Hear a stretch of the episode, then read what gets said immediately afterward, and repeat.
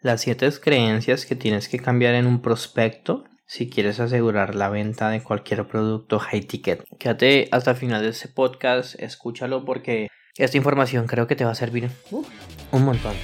Pasé los últimos tres años aprendiendo de los marketers más brillantes de la actualidad y ahora estoy construyendo un negocio que me genere mi primer millón de dólares. La verdadera pregunta es cómo lo haré sin inversionistas y desde cero sabiendo que las economías de los países de habla hispana cada vez están peores. Este podcast está aquí para darte la respuesta. Sígueme mientras aprendo, aplico y comparto nuevas estrategias de marketing para escalar mi negocio online utilizando solamente redes sociales, embudos de ventas y publicidad Mi nombre es Sergio Eduardo Perdomo y bienvenidos a mi primer millón.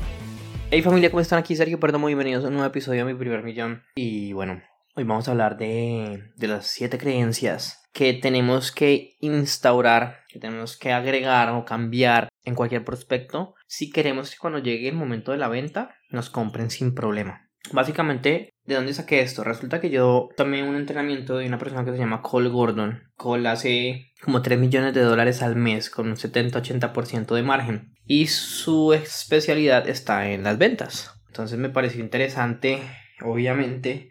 El programa vale 30 mil dólares y lo tomé. Te voy a compartir esto que aprendí de ese programa. Una de las tantas cosas que te iré compartiendo en los siguientes podcasts. Pero básicamente, ¿cuáles son las siete creencias? Dolor, duda, costo, deseo, dinero, confianza y soporte. Entonces, vamos a empezar hablando del dolor. Básicamente, una de tus misiones en la llamada que tengas con el prospecto es identificar cuál es el dolor. Si no hay dolor, no hay venta. Y si este prospecto ni siquiera sabe cuál es su, dolor, pues tienes que ayudarlo a identificarlo. ¿Ok?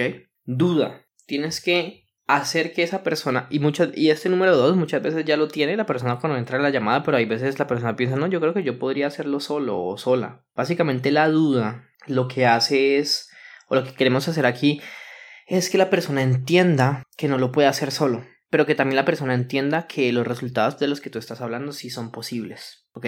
El costo. El costo de quedarse sin hacer nada es mayor al costo de hacer algo, ¿sí? Tienes que mostrarle a la persona que invertir en esto va a ser mucho más económico en tiempo y en dinero que quedarse como está, ¿vale? Bueno, deseo, todos sabemos que necesitamos que la persona nos cuente cuál es su deseo, por qué quiere ir allá, o sea, por qué quiere avanzar, básicamente. Después tenemos el dinero. Con respecto al dinero, es una de las creencias, tenemos que hacer que la persona entienda que el dinero es un recurso que se puede conseguir, así no se tenga, se puede conseguir. No, pero es que me da miedo y qué pasa si no consigo el dinero. Sí, o sea, hay que eliminar ese miedo y decirle a la persona, bueno, mira, o sea, el dinero básicamente es algo que se puede conseguir, lo podemos conseguir así, así, así. ¿Tú crees que es algo que podamos hacer? Sí, no, tal vez, ok. Entonces es como ayudar a la persona que entre ese estado mental, de que el dinero se puede conseguir. El soporte. O sea, con respecto al soporte es hacerle ver a la persona que este es el momento para hacerlo hacerle ver que su familia, sus amigos, sus socios van a apoyarlo en esta decisión para que se sientan confiados. Y por último, confianza. Queremos que confíen en nuestro producto, que entiendan que nosotros los podemos llevar a ese lugar.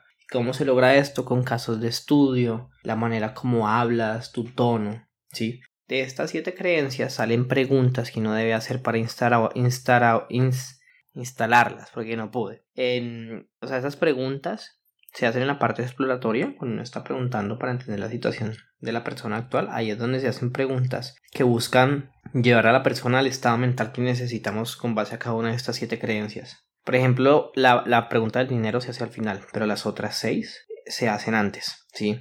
Que en estos días voy a sacar un podcast explicando las preguntas. No he llegado a esa parte del programa porque no te imaginas lo grande que es. Entonces, como que es bien un programa para que todo mi equipo se entrene, así que mis vendedores ya están, se han estado entrenando con eso. Yo todavía no he llegado ahí, pero sí, obviamente me lo estoy viendo todo. Así que la invitación la próxima vez que tengas una llamada de ventas es que te preguntes si con lo que tú dices, con lo que están conversando, si realmente se está llegando a tocar estas creencias y a cambiarlas. Porque si no, pues obviamente la probabilidad de generar ventas pues va a disminuir. Entonces es importante que las puedas hacer, ¿ok? Ahora, si te gustaría aumentar tu porcentaje de cierre de ventas, si te gustaría que mi equipo experto te asesore, si te gustaría que te podamos mostrar esto que estamos implementando nosotros. Mi vendedor tiene un 35% de cierre. Me gustaría invitarte a que agendes una llamada con nosotros, que empieces el año con el pie derecho, sabeduriamillonaria.com slash citas, raya correo.